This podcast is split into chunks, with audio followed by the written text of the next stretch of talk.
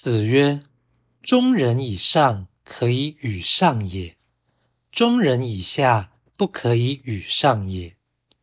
孔子说，资质在中等以上者，可以对他讲高深的道理；资质在中等以下者，不可以对他讲高深的道理。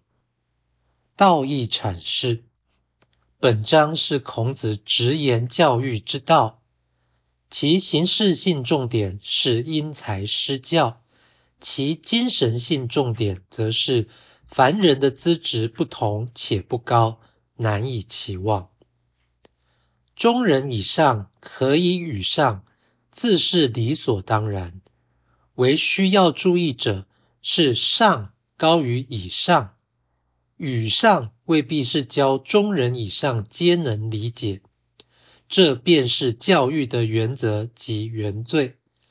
若所学皆为既知，则为未学。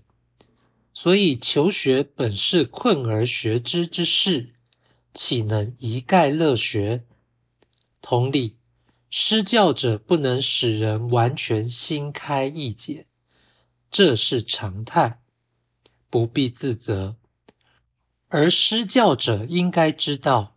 有时令学生发现自己的无知，也就是当头棒喝，才是要务。不能以为正确的教育必定有效。中人以下不可以与上，比中人以上可以与上更为可知。这近乎是多余的话，或者只是在重复前文之意。正是因为如此。他所呈现的无奈甚为沉重，仿佛暗示凡夫都不可教。事实上，中人以下不可以与上，放在中人以上可以与上之后，这并不是推理而来，而是有意强调传道的平常困难，以显示教育热情的重要。再者，中人以上可以与上，其实比中人以下不可以与上更为容易。因为秀才遇到兵，有理说不清。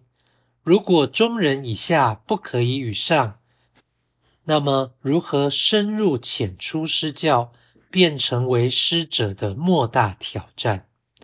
总之，做老师必须循循善诱。这需要不可思议的知识与道德力量，绝非常人可为。但若不知如何做好，中人以上可以与上也，中人以下不可以与上也，确实是一般保守无失之策。